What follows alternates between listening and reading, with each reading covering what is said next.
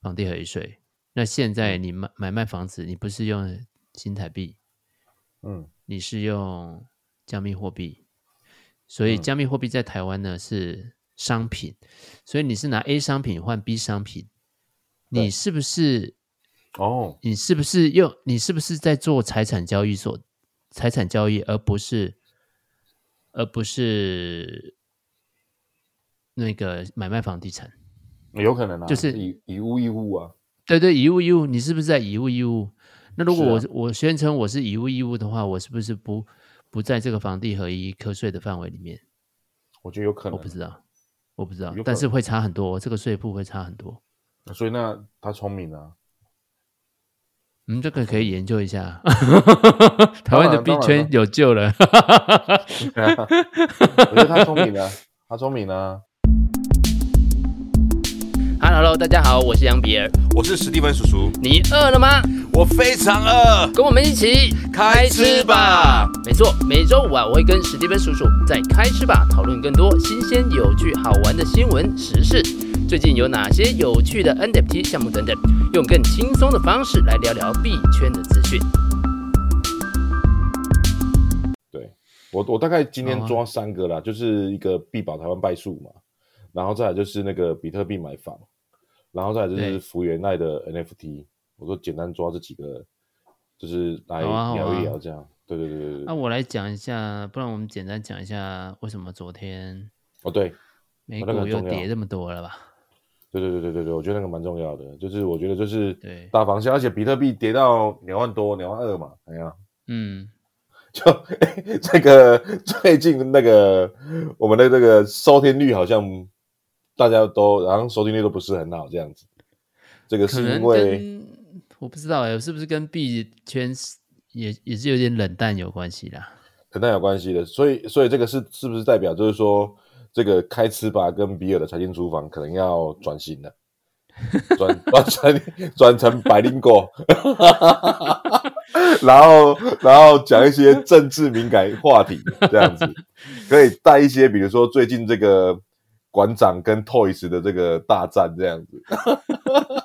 你不要变，你知道内湖我那个我都不知道发生什么事。呃事情的，然后对这个太太太时事了，太时事了这样子。OK OK，好了，前面时事也是有时事也是有一些跟金融环境比较相关的时事啦，可能可能我们节目还是有一些朋友比较在意这件事情。哦，当然当然当然，所以最近这个金融时事有发生的什么的事情，比尔来跟大家聊聊嘛。好啊，其实本来啊，大家都在预期说，大概我们三月份的联总会要升息，那这个升息的幅度啊，原本大家都在预期说，可能只有一码，好，啊，这个一码是零点二五个百分点的意思啊，嗯，好，因为在过去，在去年的时候呢，可能都是两码，甚至有升三码的这个状态，然后到今年以后呢，已经开始变成一码一码升，好，那但是，然后大家都在期待说。诶，那二月份，呃，三月份这一次呢，应该会是升一码吧。然后，呃，五月、六月可能也是各一码这样子。但是昨天呢，嗯、我们联准会主席、呃、啊，对对对，我们的昨天，对对对，是三月七号。那联准会主席他在一个国会报告这个过去这半年的联准会的货币政策的时候呢，特别讲说呢，央行正在准备。对应呢强劲的经济活动的征兆，以提升高于预期的利率。如果收入的数据持续的火热，联准会啊有可能会加快升息步伐的可能性。所以这句话意思白话一节一点讲来，就是我们一直有在关注经济的状况。然后呢，现在经济实在太好了，所以我们有可能会压不下来通膨，所以我们可能要加速升息。所以大家原本期待三月份应该升一码。然后现在就期货市场的数据来看的话，好像这个数据算起来要升两码，嗯，所以现在这个预期突然上升了，然后这个美股昨三月七号就出现，他讲完话就直接就开盘就重挫了，那这个加密货币也跟着重挫，对，比比特币跌到两万二左右嘛，嗯。那这样算下来，大概都是跌了两两趴左右。那美股大概跌跌幅也差不多有这么多啊。所以接下来的问题就是，其实全市场都一样，大家都一直在关关注联准会的动作，因为唯有联准会不再继续升息，这个市场才有可能会有多的资金可以被挤出来到金融市场里面。然后联准会一直升息啊，这个公债的报酬率，就单纯你买美国政府公债的报酬率，都已经超过股票的殖利率了。现在五将近五趴，那将近五趴其实就已经这个超过。假设你去买股票，大家都想要赚股利嘛，啊，股利的值利率可能现在也在也不到五趴，所以很快这个公债值利率，十年期政府公债的报酬率就要超过股债的股息率了。嗯。那、啊、你就想啊，如果买公债的报酬率跟买股票的股息率差不多的话，对，谁会把钱放进股票里面？没，没错，没错，没错，没错。对啊，那在这种情况下，是不是大家就钱就就捏在手上，就好，不要进股票市场？所以股票市场就昨天就这样就直接就重挫了。嗯嗯，所以所以金融方面整个大环境的市场好像听起来都不是很好。就是原本是是经济状况很好，但是呢，嗯、升息的步伐比大家预期的可能会加速。原本大家讲想说今年应该就停下来了，不会再那么快。嗯、虽然后面五月、六月都还要各升零点二五、零点二五，然后年底可能整个这个嗯联准会的基准利率会到五点五趴左右。嗯、那看起来这个数字可能还会再往上更高一点点，所以市场才会很紧张。嗯，对，但其实不好，其实经济是好的，要不然，要不然它不会还持续的一直要升息啊。哦，原来如此。对，但即便经济这么好，股价为什么还是一直跌？对，那又回到原本的，嗯，让大家有有机会进场的空间。当然不是啊 但是金融市场其实可能比较担心说有两个啦哈，第一个就是说啊、呃，我既然公债报酬率这么好，那我就把钱从股票市场抽一抽啦，没错，因为美国美国政府不会倒嘛，而且保证你会拿到五趴利息嘛，那你为什么要去拿那个投股票，然后还不一定赚得到这个股息率，然后说不定还会赔价差，有没有？对啊，第二个是呢，嗯。大家还担心说啊，会不会联总会升息升过头，然后升到突然发现的时候，然后又这个景气已经开始衰退了，也有可能啊，也有可能。对，是，对，所以因为这种状况，担心过犹不及啊，啊，前一种状况是担心那个通膨压不下来啊，经济一直持续过热啊，就这两个状况都让投投资人特别紧张。嗯。所以，所以这个是整个国际的一个状况嘛？对，嗯，主要当然就是美国的就业数据很好啊，劳动力很短缺，然后呃，虽然制造业的景气的状况开始有一些转弱，但是就业数据还是很好，所以 大家就担心说这个通膨还是压不下来。嗯嗯。所以就只能边走边看喽。就是对加密货币市场来说，大概这个春天可能还要再 现现在加密加密货币大家应该都没在关注，大家现在只关注鸡蛋而已啊，买不 买的鸡蛋比较重要，要不然就是说星宇航空的股票什么时候涨起来而已啊，大家只关心这几个东西嘛，对不对？对，但全球的状况应该。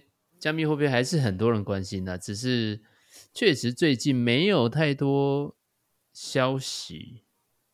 嗯，就就就我觉得就就一般般啦，就是说，因为因为因为因为就比尔从开始研研究加密货币开始到现在，那我觉得这个应该就是算是一个过程啊。因为我说实话，就是说，虽然说我们早在一八一九的时候就有接触，但是在二零二一。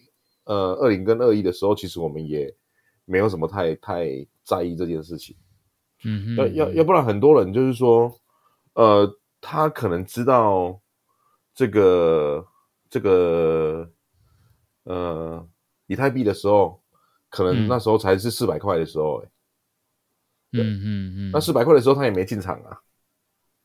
对啊，所以说我就说这个东西就是说，就是呃，不管有没有人关注，它是还是持续在前进的。嗯、那就算目前就是说，比如说比特币现在一颗两万二，搞不好可能过个几年之后，比特币真的涨到十万了，那时候也很多人还是会讲，就是说、嗯、啊，为什么那时候两万二没有进场？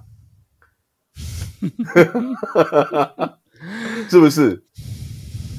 对，但这个就是，这、啊、难就难在这里了。就现在这个时机点呢，大家就就是很害怕吧？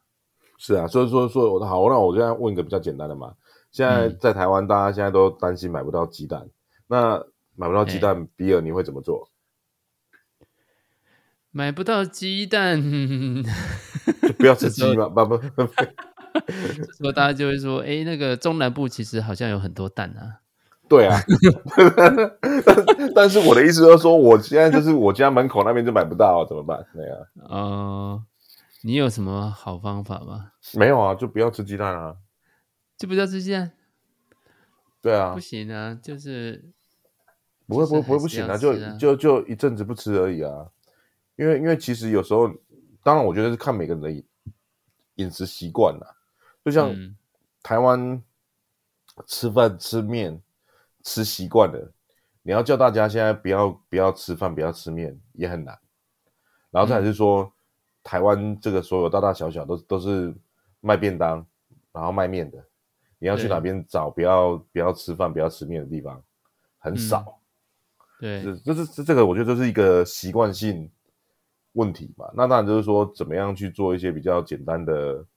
方便的一个改变饮食的习惯，那当然有一些吃素的人对他来讲没有差，然后说刚好啊，本来就是应该为了这个地球好，所以我们应该从这个时候就开始吃吃一些那个吃素这样子。可是不是有奶蛋素，也是有人要吃奶蛋素啊？这个、哦、我跟你讲，这个素真的是夸张到一个一个一个极点，就是你为了吃素。你可以有什么奶蛋素，嗯、然后有什么素，然后什么什么一大堆的专有名词，真的是多到不胜枚举。我只要呃我不碰到就可以，然后我不能有什么有油，然后不能有、哦、对对，有很多很多有有比较严格跟比较轻比较松的。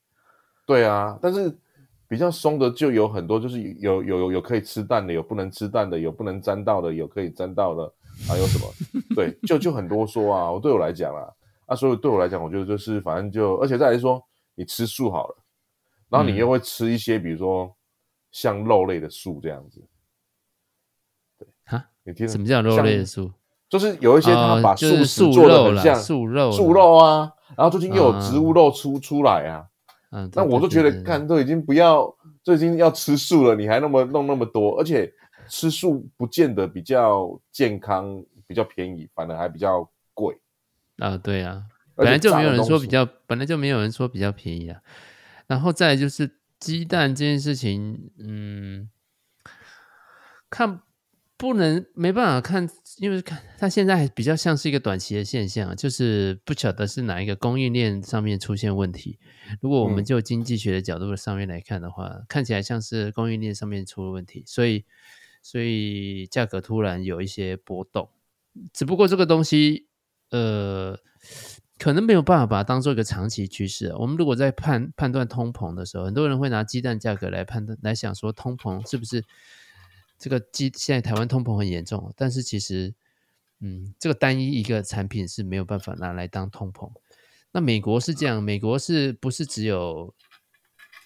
商品就是他平常大家日常生活买的商品的价格在往上涨，他们现在涨最多的是服务类的通膨，可能就是你去做头发啦，然后那个水电工啊，哦，那这种这种商这种服务的价格其实涨涨幅蛮大，然后到现在还都压不下来。那做服务业的不就是很多都是这种劳工嘛？那劳工薪水也是大家互相抢嘛，就是抢说。这个厨师啊，抢这个水电工啊，那所以这个时薪也一直在涨，所以变成这两个是现在通膨来说的话，美国这个通膨比较大，比较压不下来的原因。是看起来大家还算是有钱，然后之前疫情可能很多人家里没整修哦，可能有人诶这个该该去做买的一些。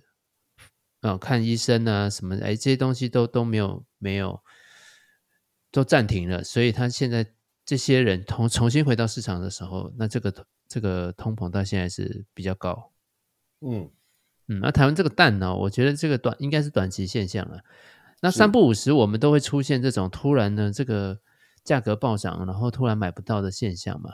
对啊，像之前卫生纸的时候也是一样啊。啊、哦，对啊，对啊。我就觉得为什么要买那么多卫生纸？嗯、你全家是有多少人要用？然后你要买那么多卫生纸，到底要干嘛？这样子。我之前曾经有看过一个有趣的新闻，在报道啦，就是说为什么人遇到危机事件的时候会喜欢去买卫生纸？为什么？因为卫第一个卫生纸它不比较不会坏嘛，哈。第二个事情是说，遇人遇到这种天灾人祸、不可抗力的事情的时候，其实内心非常脆弱。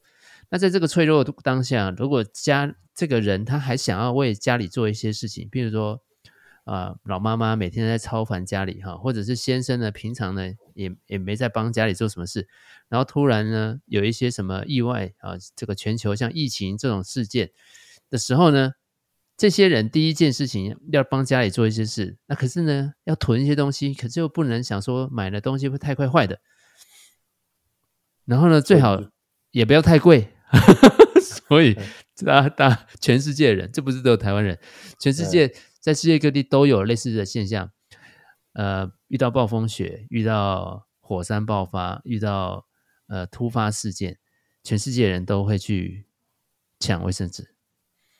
我靠，这个太太有趣的一个报道吧？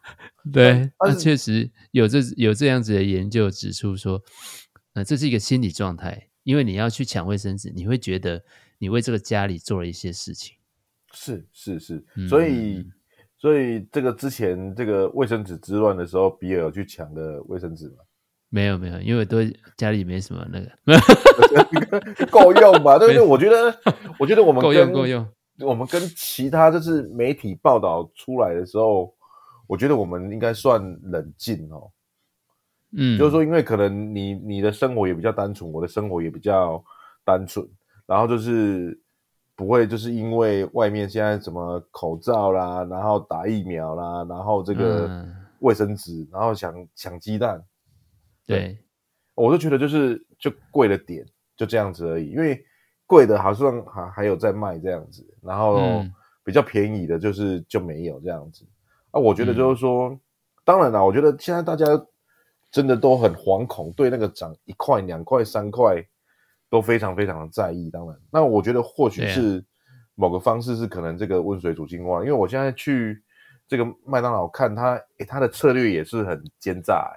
以前他不是都是摆套餐，哦，就比如说一号餐、二号餐多少钱干嘛？他现在把套餐的价格拆开，欸，他比如说，对啊，分对他他一个麦香堡。一号餐就七十五块了，嗯，但是你以前不会看到，就是一号餐七十五块，但是一号餐是连带就是可能就是加薯条加可乐，然后可能是一百块一百零五还是多少之类的，然后他现在把它拆开变七十五块，然后我看到那个后面那个那个十几号餐，然后新的一些东西，我靠，那个有的一百多块，所以现在麦当劳一个套餐。随便吃要两三百块，我以为我在国外，你知道吗？然后，然后，然后前几天不小心就是早上起来，然后很想要吃这个麦当劳的早餐，然后就不小心就叫了外送。然后平常我都自己去买嘛，然后这个买这个麦那个麦香堡加蛋，然后加薯饼加咖啡，可能顶多一百块左右，嗯，上下。嗯结果外送叫一叫，我靠，一百六十五！我想说，我靠，这个也太贵了吧？这样子，我觉得我靠，真的是有点有点夸张诶，就是会不经不觉，就是这个好像很多东西这样子都变得非常非常的贵。今年真的比较特别一点呢，但是我也常常跟投资人举这个例子，就是我我在网络上，各位有兴趣，你们也可以去找一下，就是我找到一张胡须章四十年前创业路边摊的一张照片，对，然后不是叫大家其实不是去看说胡须章四十年前有没有胡须的哈，然后四十年后胡须长出来了，以前是少年胡须张，少年张胡须。没有，他当时就没有胡须，当时就叫胡须张，可是他他就没有胡须呀。然后他只是一个小摊贩，那摊贩上面呢就挂一个牌子，上面写卤肉饭十块。对，好，然后现在大碗卤肉饭，大家当然也知道，说胡须张大碗卤肉饭现在是五十九块嘛。对，好，那好像这四十年，好像从十块到五十九块，好像感觉涨很多。嗯。不过我们在算这个投算投资报酬率的时候，大家都应该很清楚知道，哎，假设你某某年以前存十块，存四十年，然后利率是多少，然后复利的情况下，四十年后会是五十九块。那这个计算机你可以或者 Excel 你可以按一按，它就会跑出来。那这个数字可能大家会有点惊讶哈，因为这个数字才四点多趴。对，四点多。也就是卤肉饭好像感觉涨很多，但是这个卤肉饭也不过就是四十年平均下来一年差不多涨四趴多而已。是，其其实我发现，你知道台湾人真的很喜欢去日本吗？嗯，台湾人真的很喜欢去日本，然后但是很喜欢都拿日本来比较，就你看到、哦嗯、一兰拉面在台湾一碗卖三百多块，呃，二十四小时、嗯、每天都在排队，不管你什么时段去，每天都在排队。嗯嗯嗯，然后人家就会觉得，就是说，为什么这个一兰的拉面它可以卖三百多块，台湾的这个阳春面只能卖几十块，或者是卤肉饭只能卖几十块，为什么没有办法卖到就是两三百块这样子？啊，我我，然后我觉得还有一个非常大的一个原因就是说，呃，因为他们是用他们的呃月薪跟年薪，就是说，比如说你在日本工作。一个月的薪水是多少钱？然后他消消费才多少钱？然后你在台湾、嗯，然后你工作一个月才赚多少钱？因为现在都是二十二 k，要不然就是可能三万块当下、嗯。而且你三万块在台北，你真的很难活。了你随便一个房租、嗯，然后就是什么东西都没有，嗯、在台北市可能就要一万块上下，而且地方小的真的是。嗯小到真的很很不很不行这样子，你扣掉房租完了之后，嗯、你剩下你要活，几乎没什么存钱。而且之前那个连锁餐饮的那个董事长现在已经离开了，他不是说就是你月薪如果不到五万块的话，不要存钱。对，我觉得最最好是吗？月薪不到五万块不要存钱呐、那那不是每个人都有五个朋友可以借借好几亿，好不好？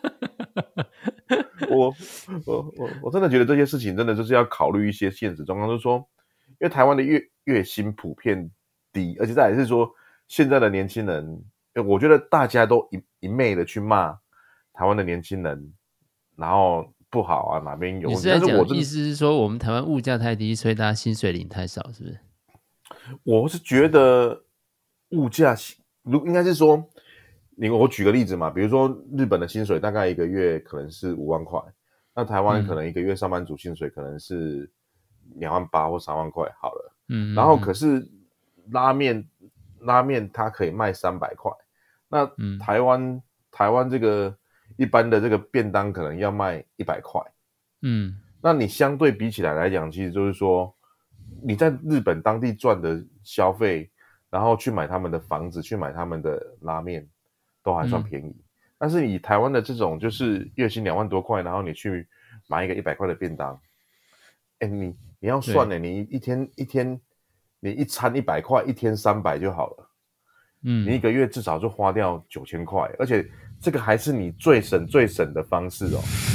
对啊，你看房租一万，然后这个餐饮交通费，嗯，还有交通费，我靠，你在台北怎么活？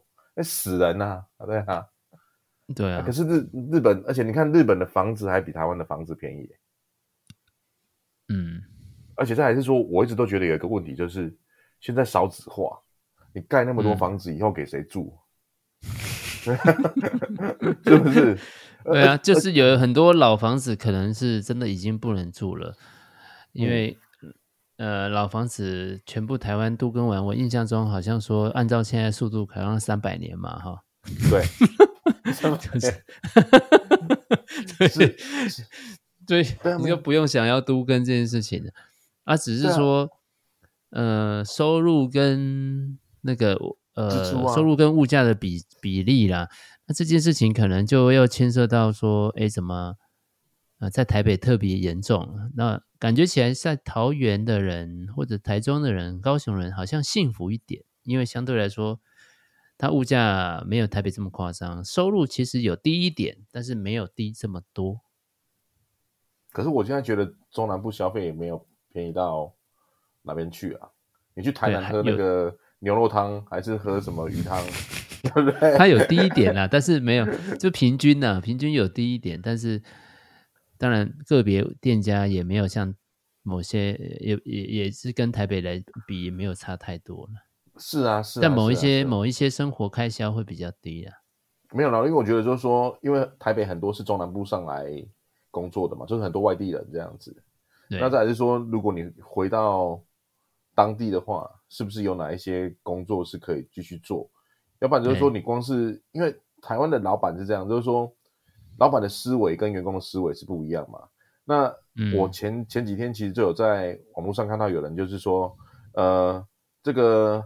这个老板的思维有问题，面试的人有问题，那应征这个设计，然后结果还要我去包货，对啊，难道就没有一个这个设计当中只是单纯设计，然后不用去包货的吗？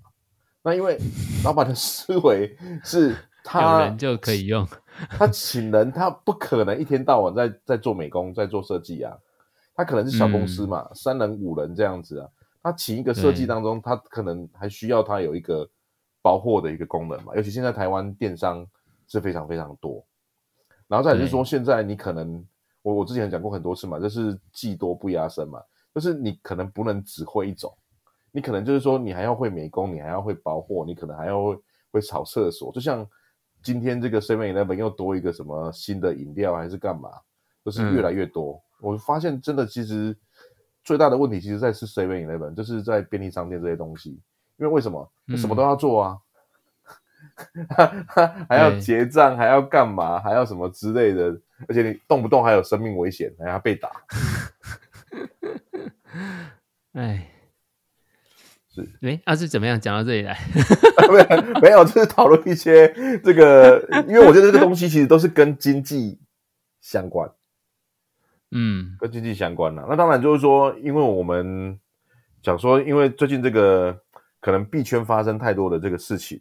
大家可能也听到有点这个小腻啊，嗯、对，要要要么其实最近其实我有也有关注几个一个现象嘛，比如说像最近就有在这个新店的豪宅，就有人开价，就是说他要七七颗 BTC，然后那个房东就抱怨，就是说台湾法规装懂又太保守，就像我之前讲过嘛，就是说定这些法律相关的人，其实他不一定懂这些东西。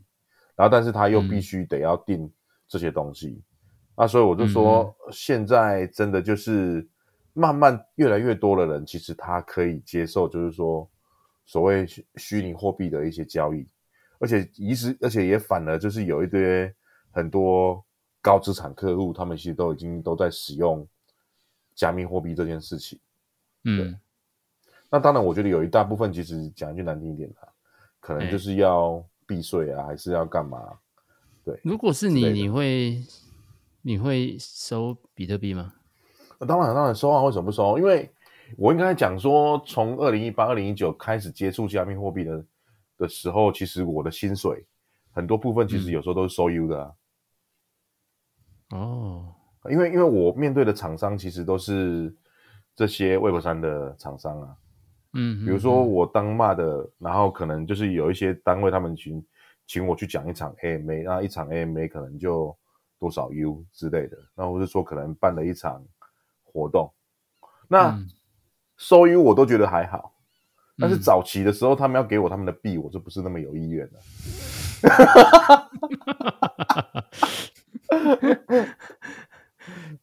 我是在想说，这个卖房子的人，他说收收比特币，对，七十七颗，这个这个这个有没有什么税务上的问题呀、啊？他是说他有报税啦。然后当年度你卖房子，你应该要报房地合一，这是你的所得，所以你应该要报一个所得。如果就算房地合一之前的房子，你也要报。对，用房屋评定现值，去估一个你卖房子的所得，就就没有房，你的房子很老了，所以没有实价登录。所以在实价登录之前，你是用呃房屋的评定现值加上土地的公告现值去核定你的房屋的成本。那所以。你算出来，如果这个房那个时候核定的成本很低的话，其实你可能要缴的税是相对是低很多的。可是比较麻烦是你会多出一笔现金嘛？他是打算把这个币就放在身边，然后万一中共打过来的时候带随身碟跑路，是不是？这个这个我觉得倒不至于吧，倒不至于啊。他只是觉得，我觉得就是一个方便，嗯、应该是说，因为我我还是再讲一个嘛，就是说。现在行动支付已经很方便了，但是使用行动支付的人是谁？都是年轻人，都是年轻人。嗯、老一辈的，或者是说你有一些摊贩，他们其实就是他们还都是收现金。可是就是说，我觉得应该就是使用一个支付的习惯了，因为你要去想哦，现在假假设如果就是说，现在所有的台湾的大学生全部通通都使用行动支付。那这些大学生他会毕业，那毕业之后他会就业，嗯、那就业之后他已经就是有一个行动支付的习惯之后，然后慢慢比如说不管他做什么，所以现在未来就是说等到这些慢慢都普及了之后，等到这些所有人他们其实都是使用所谓的一个行动支付，那我觉得应该就是就个人而言当中应该就是呃一种习惯性吧，就是就像我们为什么要玩 Web 三，我们为什么要去买？比特币或者为什么要去呃弄这些 USDT？我觉得有一部分其实就是说不单纯只是说喜欢而已，我觉得还有一部分可能就是可能习惯性吧。嗯，对我来说。不过最近接二连三呢，有人用比特币来收房地产的这个价格，肯定当中有一些 猫腻了，猫腻，一定一定。对，因为呃，就好像。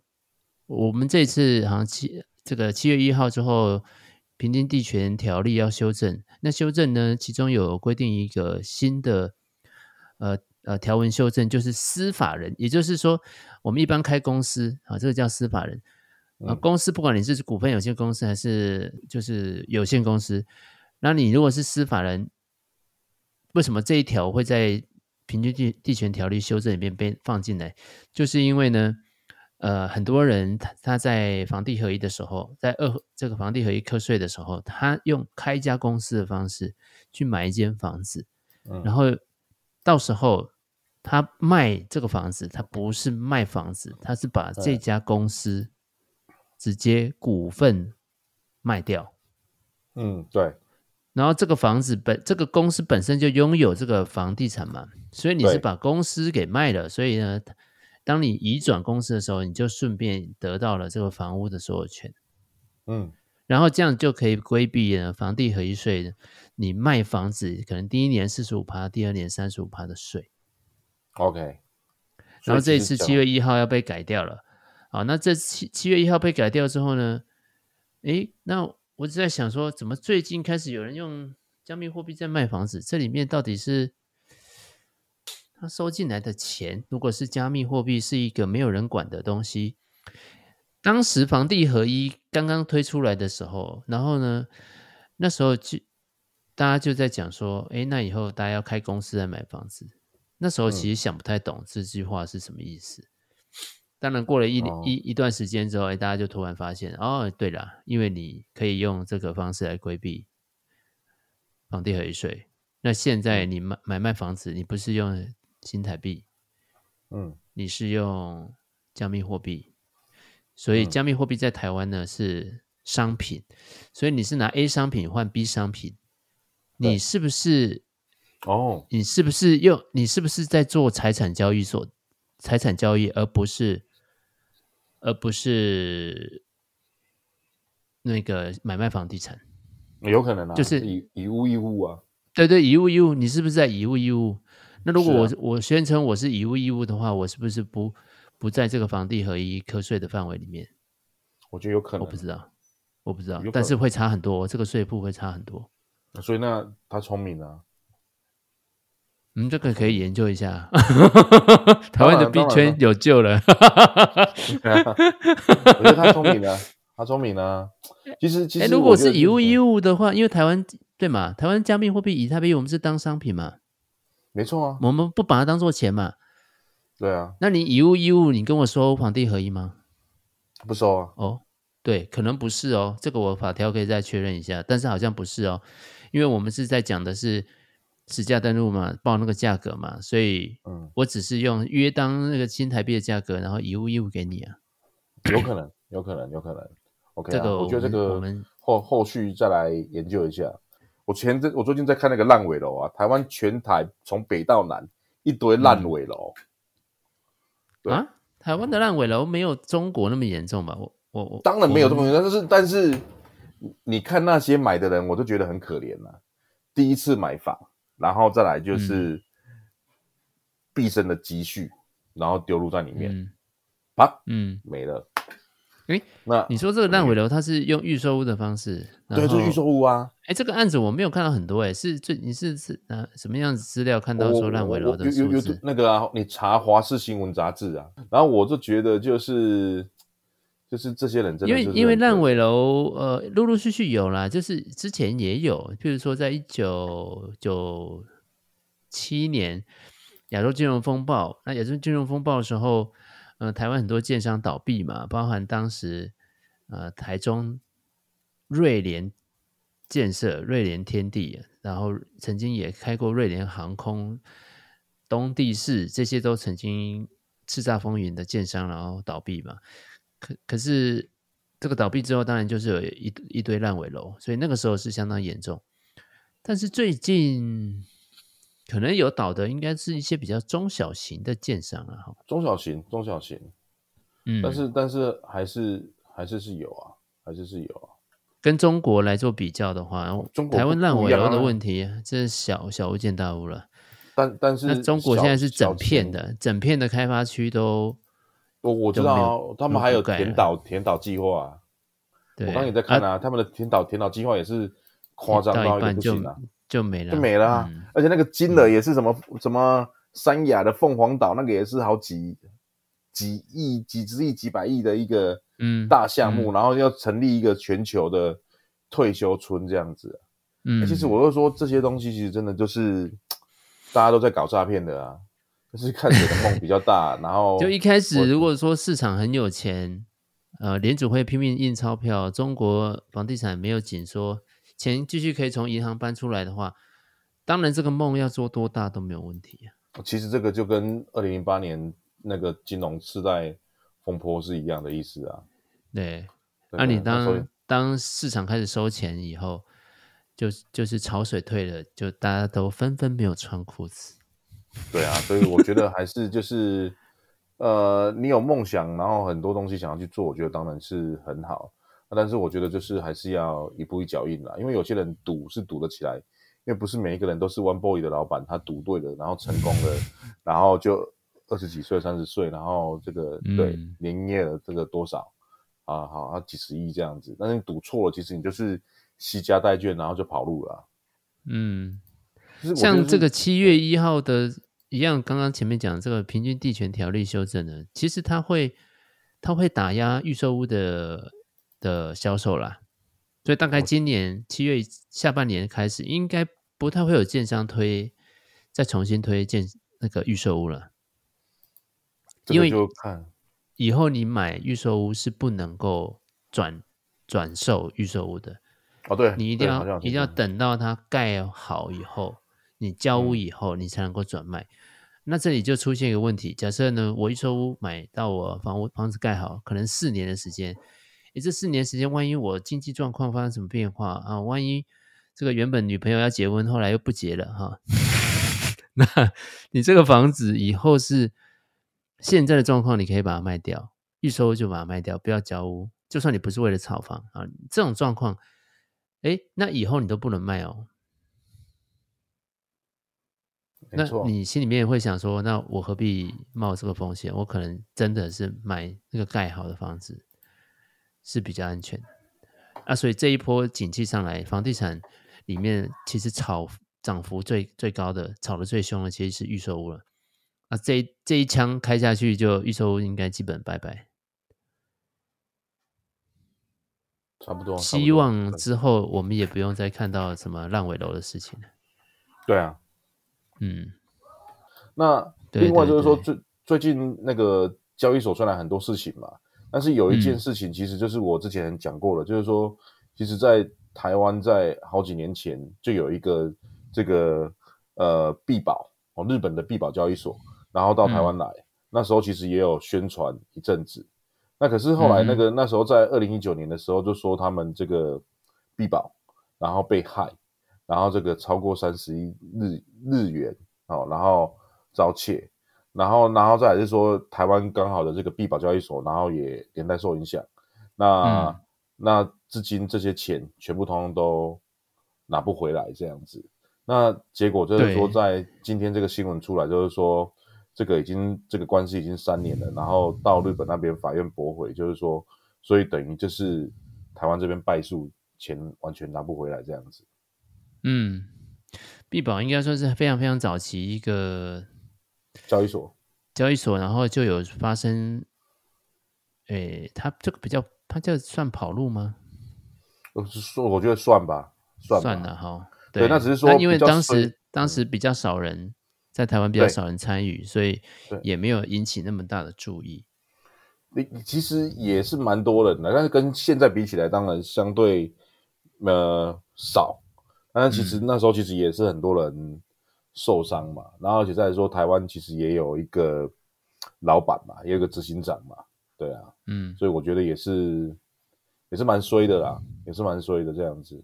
但是其实就是说，我觉得就是说，因为日本跟韩国他们其实比台湾更早发生很多交易所的事情，然后日本比较聪明，就是说，所以从那之后他们就定了很多的法规，很严格，就是说像 FTX 这个交易所当中。你必须要到日本当地，然后去注册才有办法去做所谓的推广。那因为现在网络很盛行，嗯、比如说包含 APP，包含很多东西，其实都是跨区的。它在当地并没有设定公司，所以就像我们呃上周有讲的嘛，就是说现在有很多交易所，然后到台湾来进行宣传。那但是这些交易所当中，在台湾其实并没有成立公司。那他在台湾没有成立公司之前，他已经开始进行所谓的。推广，那未来会不会有类似，比如说 FTX 的，或是币宝这个事情再度发生了？那大家的钱怎么办？那接下来说，现在大家还是很流行质押这件事情的、啊。如果他们要推质押的话，嗯、那会不会跟我们之前讨论那件事情是完全一模一样？嗯，就是你的钱就不是你的钱了啦，你的钱是交易所的钱。对，这个也是蛮有可能的啦。假设像台湾是还没有真正把交易所真的合规的来管理的，虽然就是睁一只眼闭一只眼来看，但可能可能我可以我我们可以盯着那个香港的进度了。那当然可以啊，当然可以啊，但是还是要讲啊，就是麻烦这些 Web 三的活动，就是食物可能要准备，食物够多是不是？对对对对啊，准备那么少，然后又塞爆，对不对？那要不然你就不要办嘛，你办了就是把食物弄好嘛。对不对？对对对，没错。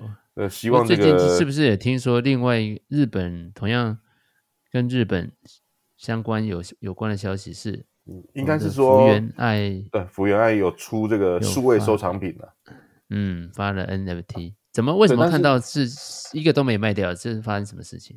他是真的没卖掉吗？对啊，对，他实际上没卖掉，而且是在他是在这个。二月二十七号开卖，然后首播三百张，嗯、然后就是画了一张福原爱的图这样子，然后连动都没动这样子。嗯、那这里的原因是，他第一个问题就是讲，就是说他本人并没有去讲他发行的这个所谓的 NFT 这件事情，因为因为是在大陆发的，那大陆就叫数位收藏品嘛。嗯然后再来就是说，所以你本人没有讲说我有没有发这个 NFT，其实大家就会去去注意这件事情。对，然后第二个是说，他的这些网站跟 App 其实都是很烂的啊，就是他们有一个 那个方那个 Fan Fest First 的一个官方的一个营业式网站，然后就做的可能不是那么好。然后再来还有就是说，购买的方式可能有一些。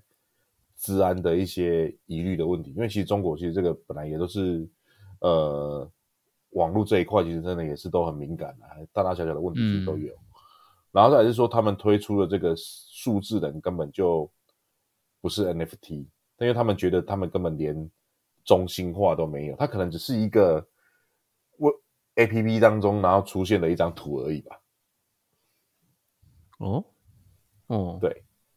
类类类似这样的一个，大家想象中的 NFT 的定义可能还差比较远。它它可能也没在市集上面卖，或者是说它的官网，它是可以用钱包密吗？还是其实就可能用台币买啊？嗯，它就可能就是下载一个 APP，然后可能在上面注册。那注册完了之后，你可能就是用人民币去买这个 NFT 这样子。嗯嗯嗯。蛮蛮蛮粗糙的吧，应该可以这样讲了。就就很粗糙啊，就很粗糙啊。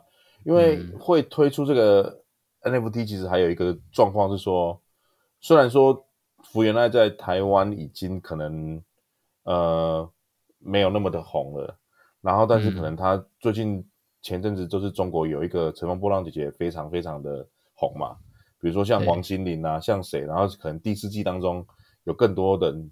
然后要去参与，然后连福原爱他也要去参加，所以他可能就借着这个是炒话题。嗯嗯、但是我觉得现在不管是数位收藏品，或者是说 NFT，其实在全球当中其实已经有一点点慢慢的一个比较没落了一点点的一个感觉。当然应用还是很多啦，嗯、应用我觉得还是在推陈出新。尤其是我觉得像在 GameFi 这一块，我觉得他们会大大推行的 NFT。尤其最近也有很多的三 A 大作，然后看起来就真的好像哎，是三 A 大作的感觉这样子。嗯，可以期可以期待一下，我也在等看看有没有真的令人眼睛一亮的的游戏啊，或者是什么可以出出来。目前看都还没有。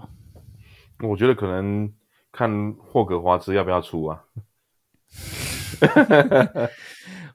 可能嗯。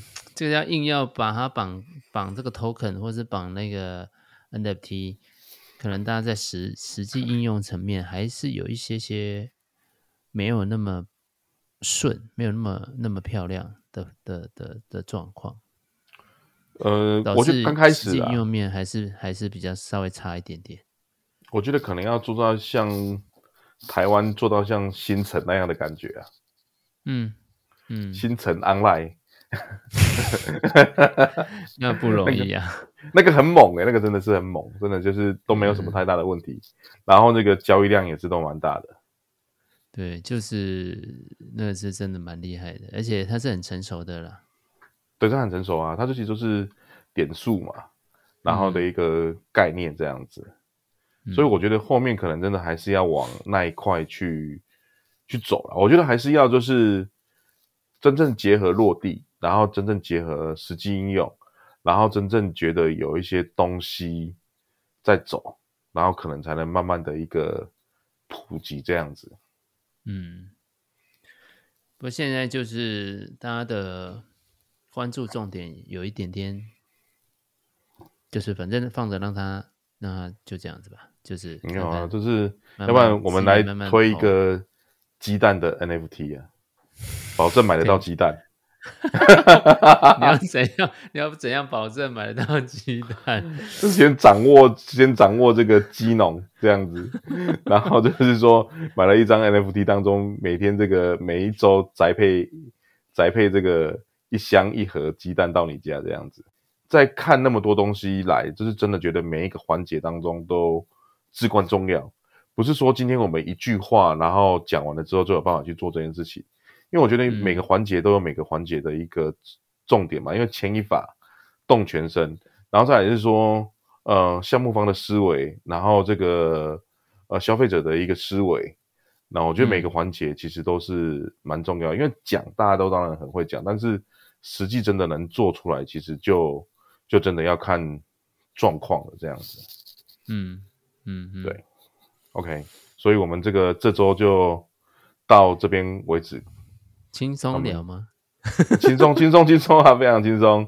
对，我们就看看下礼拜还有发生什么一些事情，因为我觉得鸡蛋这件事情可能还会再再一阵子，嗯、然后全球的景气其实可能也会也会也会好像也要再观察一下下这样子。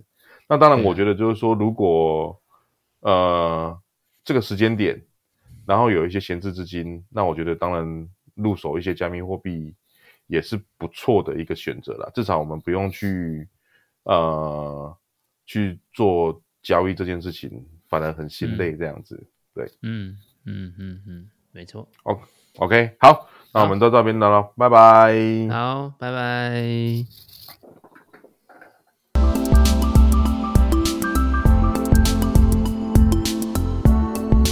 还是意犹未尽吗？